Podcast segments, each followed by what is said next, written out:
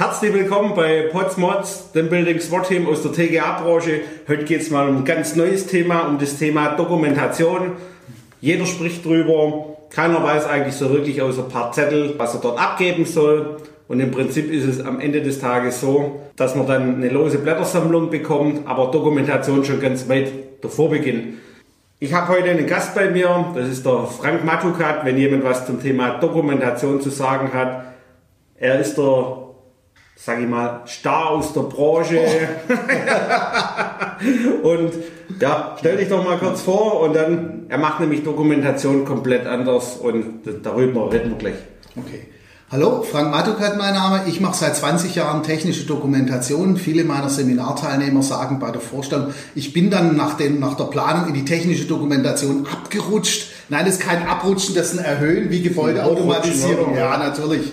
Äh, technische Dokumentation ist an sich gar nicht schwer. Man muss ja nur die Dokumente hinterher wiederfinden, die man braucht, um die vertraglichen und gesetzlichen Anforderungen zu erfüllen. Sollte nicht schwer sein, ist es aber einer der Gründe, weswegen wir diese Sachen oftmals nicht wiederfinden, ist, dass auf der Baustelle in der Ausführungsphase unglaublich viele Projektbeteiligte aus unterschiedlichen Kulturkreisen, in unterschiedlichen Büros mit unterschiedlichen Software-Tools Dokumente erzeugen. Die werden verteilt per E-Mail über äh, Projektkommunikations- und Managementsysteme und eigentlich sind alle Informationen immer da, bloß das Wiederfinden ist das Schwierige. Und um dieses Wiederfinden zu ermöglichen, gibt es im Angelsächsischen jetzt schon lange eine Funktion in jedem Großprojekt, die Document Control heißt. Control, das englische Wort Control steht nicht für kontrollieren, sondern für steuern und regeln. Das heißt, ein Document Controller mhm. ist derjenige, der hinterher weiß, welches Dokument hätte wann von wem zu wem gemusst ist es dort angekommen? Wurde es freigegeben? Wurde es abgelehnt? Und dann für den reibungslosen Informationsfluss auf der Baustelle sorgt. Das Kommunikations- und Managementsystem kann es nämlich nicht allein. Es braucht Bediener, es braucht Spielregeln, es braucht die, die Leute, die das Ganze im Tagesgeschäft umsetzen, die auch aktiv von den Firmen, von der Projektleitung, von allen Baubeteiligten diese Informationen immer wieder einfordern. Das heißt, Document Control ist eine Voraussetzung für, aus meiner Sicht für erfolgreiche Projektabwicklung, aber auch natürlich für die erfolgreiche Zusammenstellung später der technischen Dokumentation. Das heißt, die lückenlose Erfassung, Verwaltung der projektrelevanten Dokumente in Papierform und in elektronischer Form.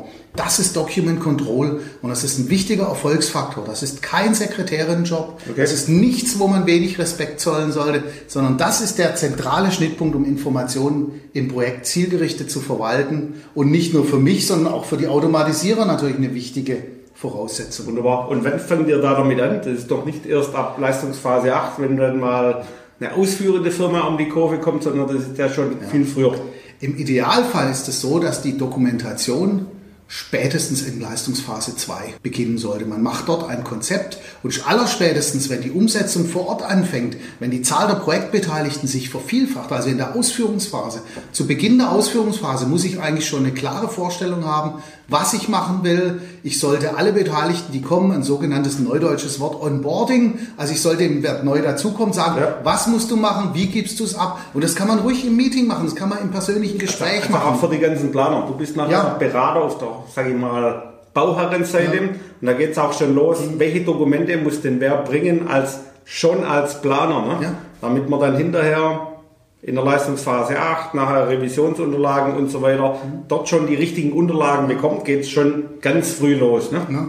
Die Document Control ist sozusagen die Schnittstelle zwischen dem Bauherren, dem Betreiber vielleicht, der ja jetzt auch schon erste Sachen wissen will, okay. dem Fachplaner, dem Planer, der Objektüberwachung. Die Document Control sitzt in der Mitte und versucht allen Beteiligten die Informationen, die sie brauchen, zukommen zu lassen. Wobei es wichtig ist, nur die, die sie brauchen. Denn wenn ich kennt man von früheren Baustellen, diese Massen an Papier und jeder kriegt alle Koordinationspläne, dann ertrinke ich in Papier und zu viel Information heißt, dass ich am Schluss keine mehr verarbeiten kann ja. und dass das Projekt dann noch unkontrollierter läuft. Okay, das heißt, ihr seid die zentrale Schnittstelle, die alle Dokumente, alle Planungen zusammensammelt. Ja. Und ihr seid ja dann die zentrale Unterstützung als, wie nennst du das, Stabstelle vielleicht ja. für die Projektleitung damit alle Unterlagen da sind, damit jeder was wiederfindet. Oder wie, wie macht ihr das so? Richtig. Im Normalfall ist die Document Control eine Funktion wie die im Projekt. Im Org-Chart gibt es ein Kästchen Document Control neben Inbetriebnahme,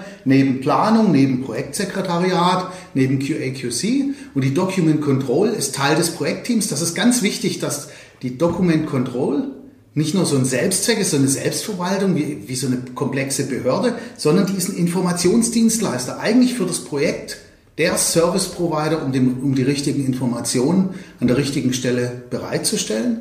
Der Vorteil, den okay. ich damit habe, wenn ich das schon mache, dann ist es natürlich hinterher auch relativ einfach, die technische Dokumentation, sei es in einem Stage-Gate-Prozess oder äh, begleitend zusammenzustellen. Und damit wächst die technische Dokumentation mit dem Projekt mit. Und wenn ich dann den magischen Tag der Abnahme habe, natürlich gibt es da noch keine endrevidierten Schaltpläne. Aber es gibt schon den letzten Stand der Handeinträge und damit ist es möglich, auch eine sichere Inbetriebnahme und eine sichere Anlagenübergabe zu machen, gesetzeskonform, vertragskonform okay. und vor allem ohne den Ärger, ohne die endlosen Besprechungen. Warum ist es noch nicht fertig? Wunderbar. Okay, also perfekt. Das war doch ein mhm. schönes Abschlusswort. Vielen Dank, Frank. Mhm. Du bist ja gerade auch noch dabei, ein Buch zu schreiben. Mhm. Wie heißt es und wo finden wir das? Wir verlinken es natürlich unten. Okay.